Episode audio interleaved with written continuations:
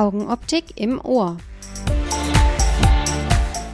Hallo und herzlich willkommen zu unserem Podcast aus der Hochschule Aalen. Hier erfahrt ihr Neues, Interessantes und Spannendes aus dem Studiengang Augenoptik Optometrie. Gastgeber im Studio sind Leonie Schretzenmeier und Jürgen Nolting.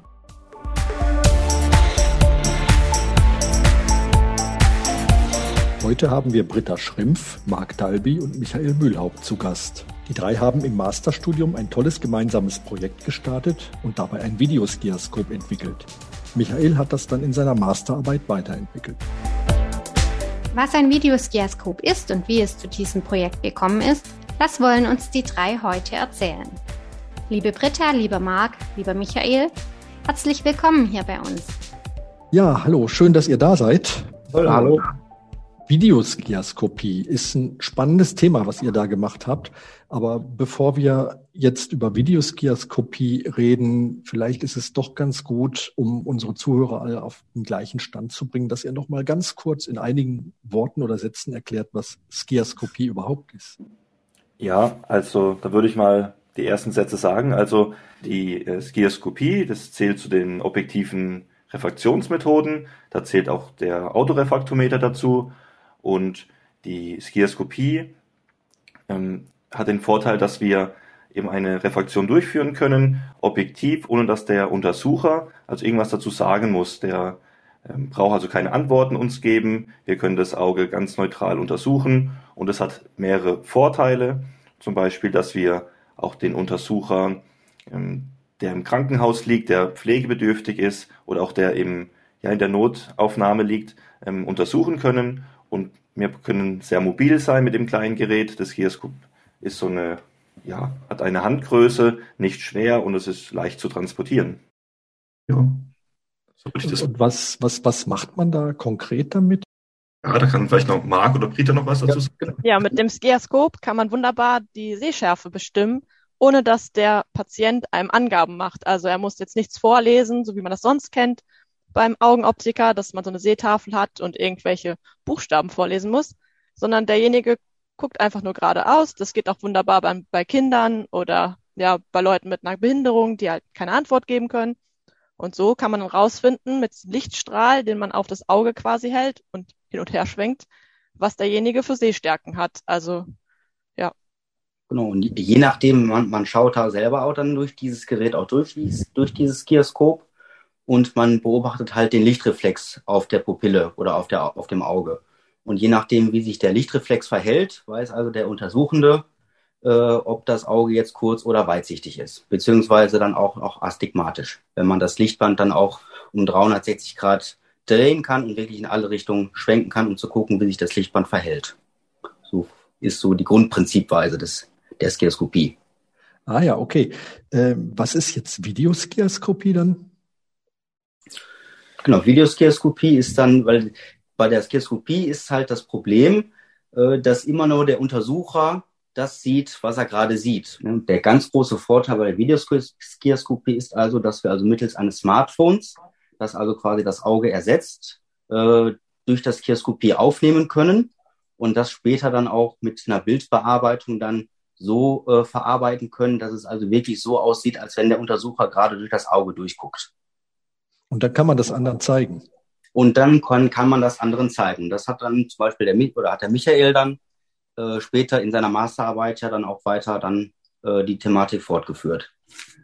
Okay, das hört sich wirklich spannend an. Aber wie seid ihr denn überhaupt auf das Thema gekommen? Gab es da irgendeinen speziellen Moment oder Anlass im Studium, dass ihr euch mit diesem Thema beschäftigt habt? Genau, wir hatten also im Master ähm, Wahlfächer, die wir belegen mussten. Und äh, dann haben wir uns für dieses Fach halt entschieden, beziehungsweise mit dem Professor dann gesprochen. Und äh, der hat uns das Thema dann mal erläutert. Und dann haben wir als Dreiergruppe uns zusammengetan und haben gesagt, jo, das würden wir gerne in Angriff nehmen wollen. Das hört sich interessant an, das hört sich spannend an. Und äh, so hat das Ganze dann äh, in einem Wahlpflichtfach dann begonnen. Genau, wir fanden das Thema nämlich alle drei besonders spannend, weil wir ja alle drei im Bachelor Skiaskopieren gelernt haben und alle drei natürlich auch vor diesem Problem standen, dass wir ja nie genau wussten, was uns der andere erklärt, weil wir es ja nie sehen konnten gleichzeitig und haben uns dann gedacht, dass ja diese Idee, die der Herr Schiefer da hatte, wirklich wunderbar ist, dadurch, dass man dann ja endlich mal Bilder dazu hat und es auch besser lernen kann und auch nachvollziehen kann, ne, was der andere da überhaupt macht. Okay, und äh, wie war das dann, wenn ihr sagt, ihr habt das in einem Wahlfach gemacht? Was konnte man denn dann in dem Rahmen des Wahlfaches dann mit ähm, ja, diesem Projekt dann schon machen? Gab es da Dinge oder Erkenntnisse, die ihr dann gewonnen habt und weitergeben konntet? Also das äh, Wahlfach hat begonnen, indem wir ein äh, Prototyp erhalten haben ähm, von der Firma und dann war aber der Versuchsaufbau oder wie das dann weiterging eigentlich für uns relativ offen. Das war auch von unserem Betreuer, von unserem Professor auch so ja etwas gewünscht, dass wir unsere eigenen Ideen erstmal einbringen, uns selber so einen Weg kreieren und entwickeln, dass wir also so eine kleine kreative Phase da ähm, einplanen und zusammen dann ja die Lösungen finden. Denn es war ziemlich schnell klar, dass wir halt Videos drehen sollten mit diesem Videoskioskop mit diesem Prototypen noch. Und dieser Versuchsaufbau war dann eben die Herausforderung. Und das hat dann auch ziemlich schnell das Team zusammengeschweißt, weil wir kannten uns so gegenseitig, also ich zumindest jetzt Britta und Marc noch nicht. Ich kam, kam ja äh, im Masterstudiengang dazu. Und das hat uns dann, so habe ich das empfunden, ziemlich zusammengeschweißt und hat dann so alle weitere Wege so ein bisschen geebnet, ja. Wir haben uns da zu dritt richtig reingesteigert. Also haben dann wirklich abends dann gesagt, nee, wir machen es noch fertig, haben dann spät bis abends dann auch da gesessen und haben gesagt, nee, wir wollen es jetzt erst fertig kriegen. Oder teilweise, wir mussten es auch fertig kriegen. Äh, aber man hat gemerkt, dass jeder da Spaß dran hatte und dann ist halt die Arbeit vielleicht nicht unbedingt mehr Arbeit. Mhm.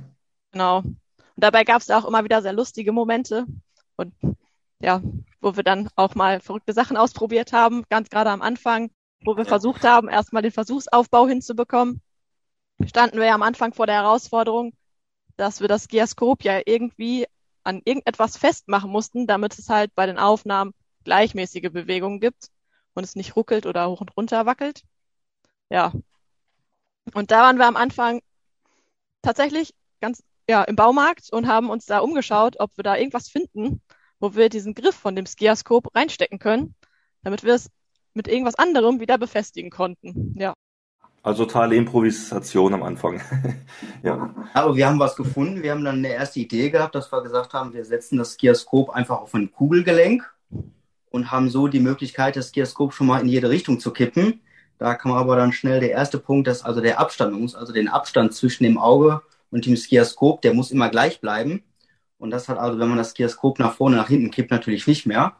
Und dann war das leider die erste Idee, die wir hatten. Wir waren eigentlich sehr zufrieden. Ich kann mich noch daran erinnern, dass wir relativ oder sehr zufrieden waren am Anfang hm. und äh, dann doch sehr schnell ausgebremst wurden und dann gesagt haben, nee, da müssen wir noch mal äh, drüber nachdenken. Das ist leider doch noch nicht die Lösung.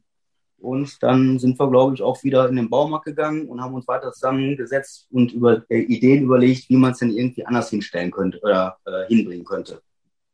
Marc, du sagst immer, wir haben und wir sind in den Baumarkt gegangen. Das ja. ist, ist schön bei einer Teamarbeit, aber wie muss ich mir das vorstellen? Ihr seid wirklich zu dritt in den Baumarkt gegangen und habt zu dritt äh, abendelang gesessen oder habt ihr euch die Arbeit irgendwie aufgeteilt? Also wer hatte denn jetzt irgendwie spezielle ja. Rollen in dem Team? Wie muss ich mir das vorstellen bei euch? Ja, also jetzt am Anfang, ich sag mal, wenn, als es noch um die Ideenphase ging, da haben wir eigentlich relativ viel zusammengesessen und auch zusammen überlegt und auch äh, die Sachen dann immer zusammen besorgt, weil wir gesagt haben, nein, wir gehen jetzt alle dahin in den Baumarkt, gucken uns um, was wir irgendwie gebrauchen könnten, haben dann auch Teile gefunden. Äh, das haben wir dann eigentlich immer relativ zusammen alle gemacht. Und dann haben wir aber später, als es dann wirklich darum ging, dass wir einen Versuchsaufbau letztendlich dann auch mal dargestellt oder aufgebaut haben, äh, da ging dann die Aufgabenverteilung, glaube ich, ein bisschen weiter auseinander, was ja auch richtig ist. Und dann haben wir die Aufgaben so ein bisschen aufgesplittet, dass jeder so ein bisschen arbeiten kann, damit wir auch weiterkommen, dass wir nicht an einer Stelle irgendwie sitzen und dann das andere erst nachziehen müssen, dass wir also äh, möglichst immer auf gleicher Ebene äh, alle gleich vorankommen. Das heißt, ihr habt tatsächlich so ein bisschen Projektmanagement dann auch an euch selber angewandt. Genau. Genau. Ja, also wir haben uns im Team ein bisschen aufgeteilt, damit wir halt, wie Marc gerade gesagt hat, schneller vorangekommen sind. Und dann hat halt Marc die Rolle übernommen, hauptsächlich die ganzen Videos nachher zu schneiden und mit dem Videoprogramm wirklich zu bearbeiten. Und währenddessen haben Michael und ich ganz viele neue Videos produziert, damit Marc immer reichlich zu tun hatte und mhm. weiter getüftelt, wie wir das am besten wirklich aufgenommen bekommen. Ja. ja. Und da habe ich mir auch, da habe ich mir dann auch äh, am, äh, am Hauptgebäude dann in der Medientechnik äh, unten Hilfe geholt. Die haben mir also dann mal ein bisschen ein paar Tipps gegeben, wie man sowas denn überhaupt mal macht oder was denn mal ein gescheites Programm wäre. Also da haben wir auch von der Hochschule generell die ganze Zeit, immer wenn wir was brauchten, egal wo, welches Gebäude, welche Abteilung, wir haben immer Hilfe bekommen. Das war wirklich super.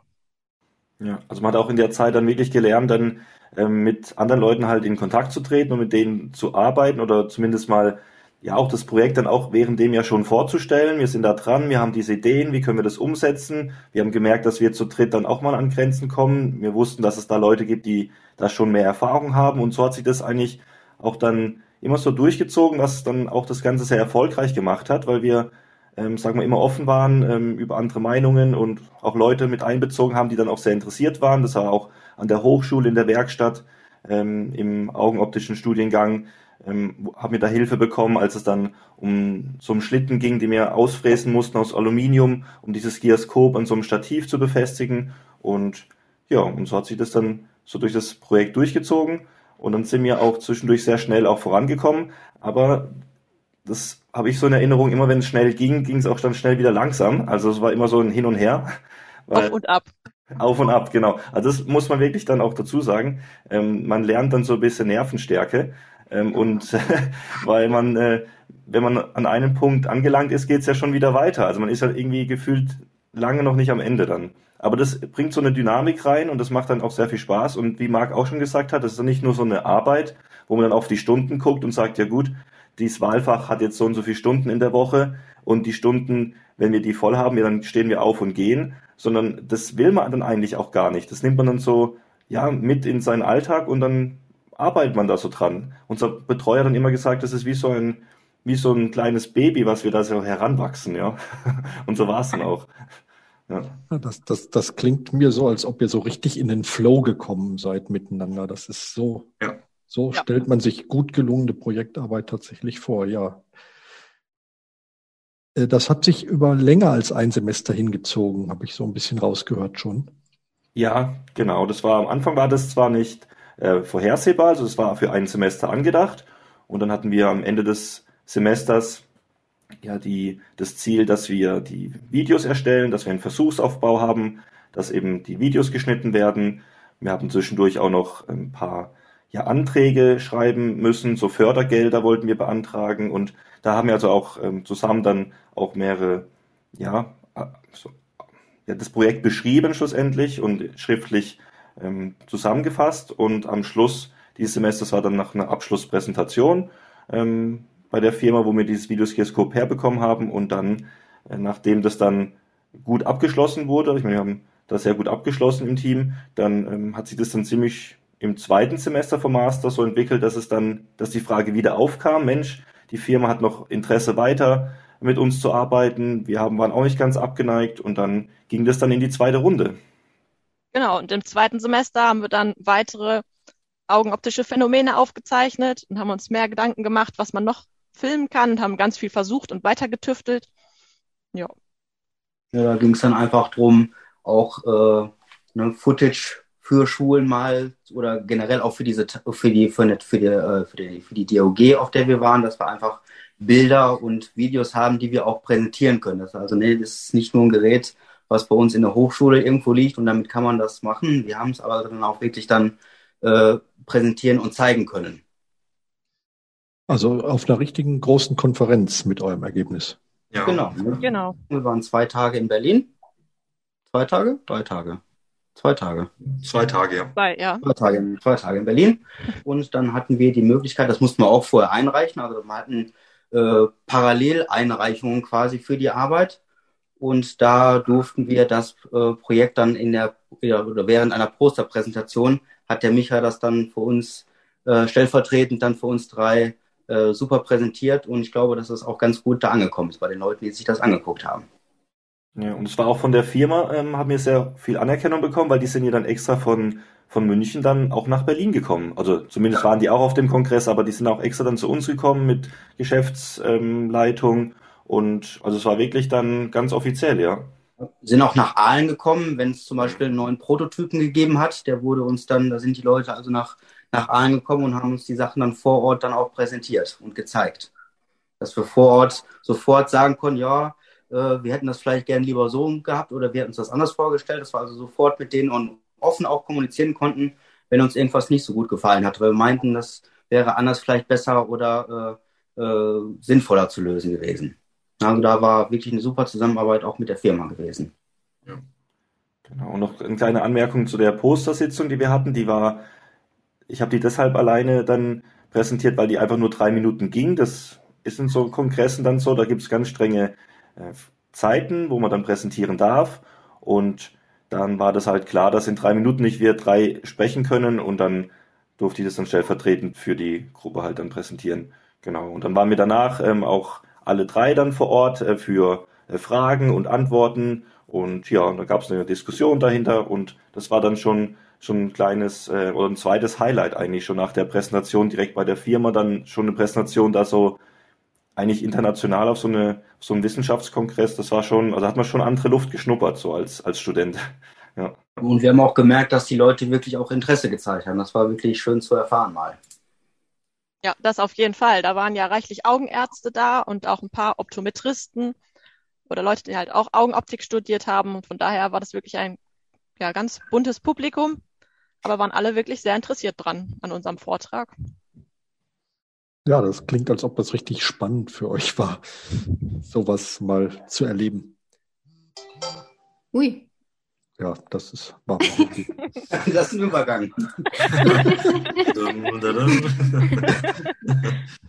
Okay, das ähm, war ja dann für euch wirklich ähm, eine super Sache, dass ihr damit so vielen Menschen dann schon sprechen konntet und so viel positive Rückmeldungen bekommen habt. Und ähm, ich glaube, ähm, es war ja dann noch nicht ganz zu Ende mit äh, dem Projekt. Michael, du hast ähm, ich sag mal, die Grundsteine, die ihr mit dem Projekt gelegt habt, dann äh, weiter genutzt für deine Masterarbeit.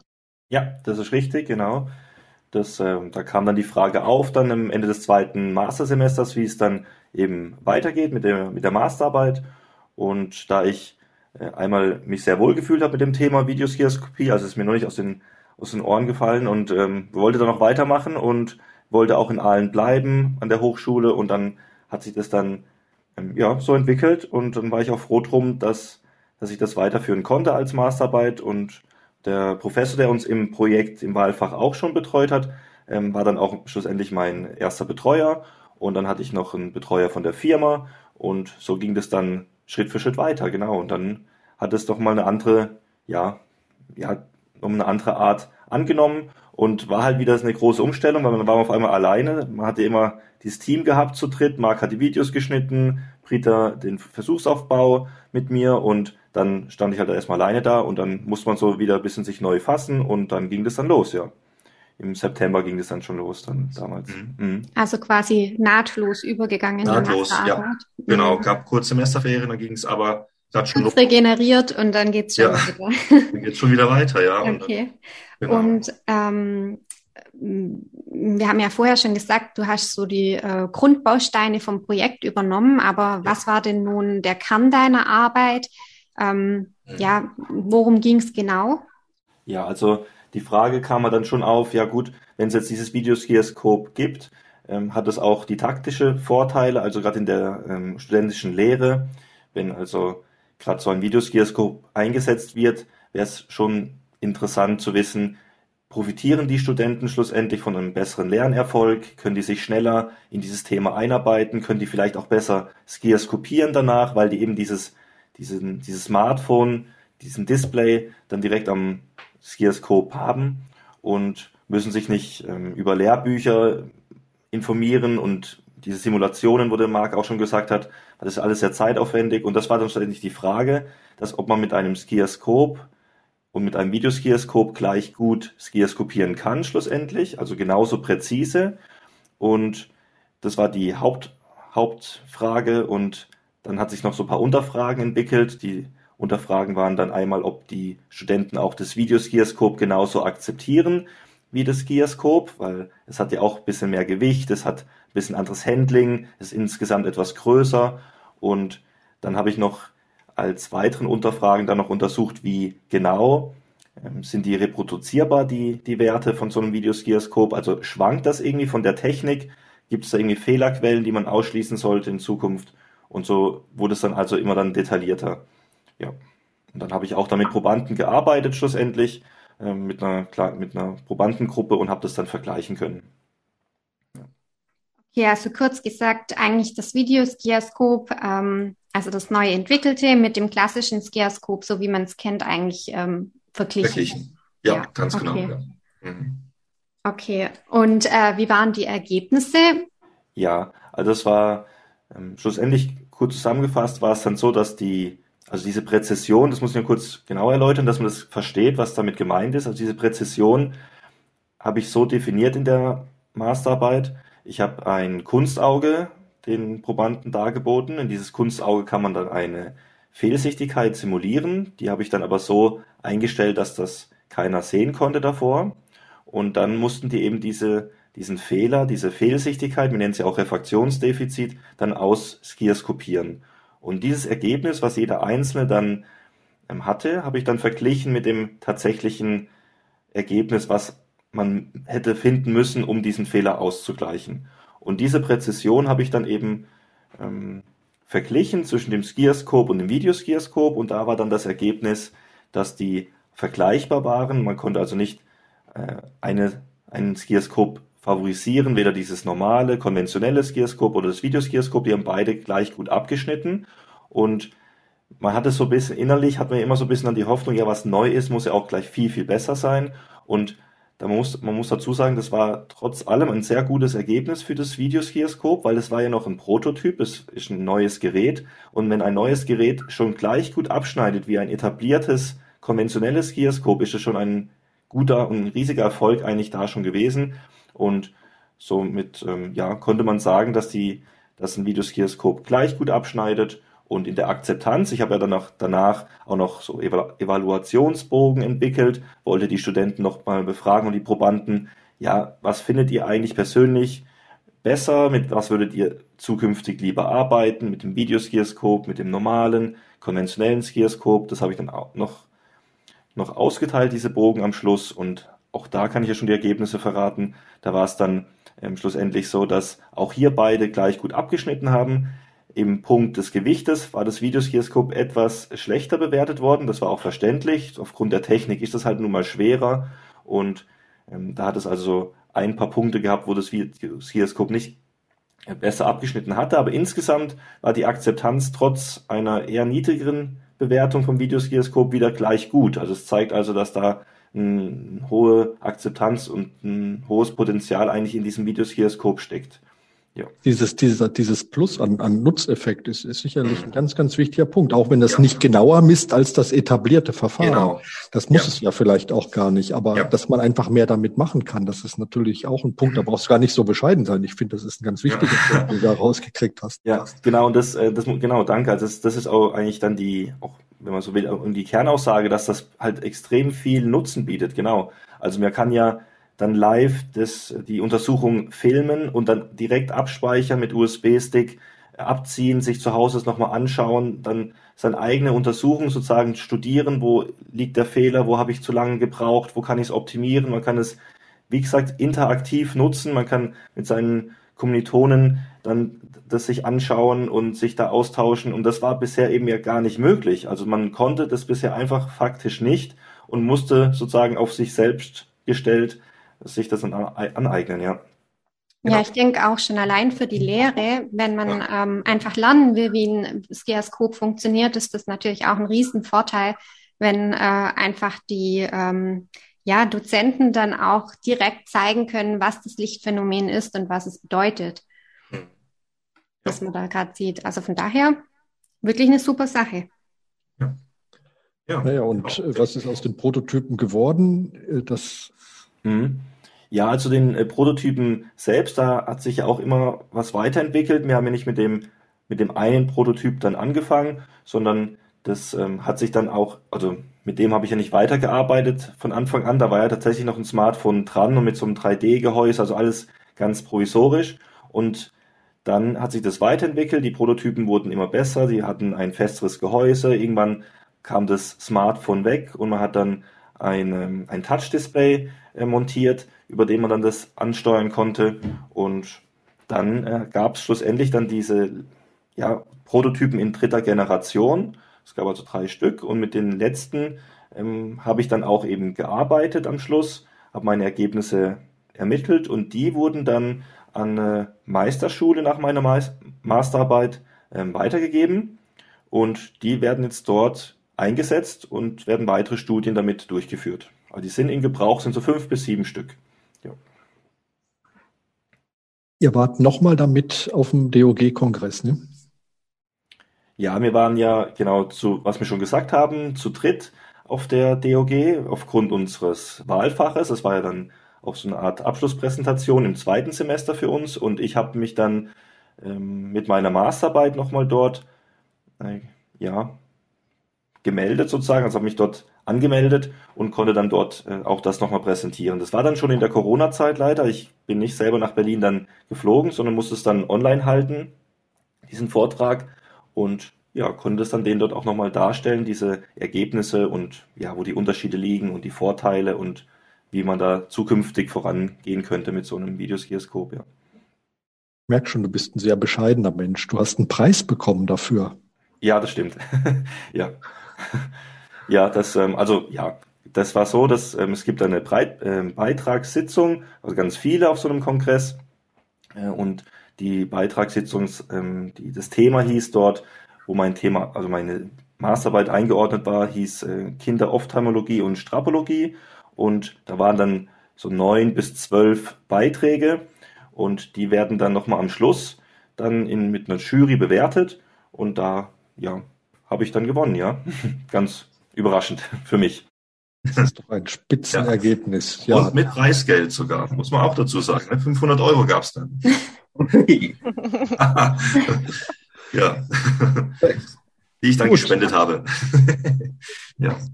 Genau. Ich danke ich dank euch ganz, ganz herzlich. Das ist ein toller Einblick gewesen, den ihr uns heute gegeben habt in so eine Projektarbeit und überhaupt in so ein spannendes Thema, dass man mal wirklich sieht, wie funktioniert Entwicklung, äh, wie kann das auch schon im Studium funktionieren, dass man an neuen Themen dran ist.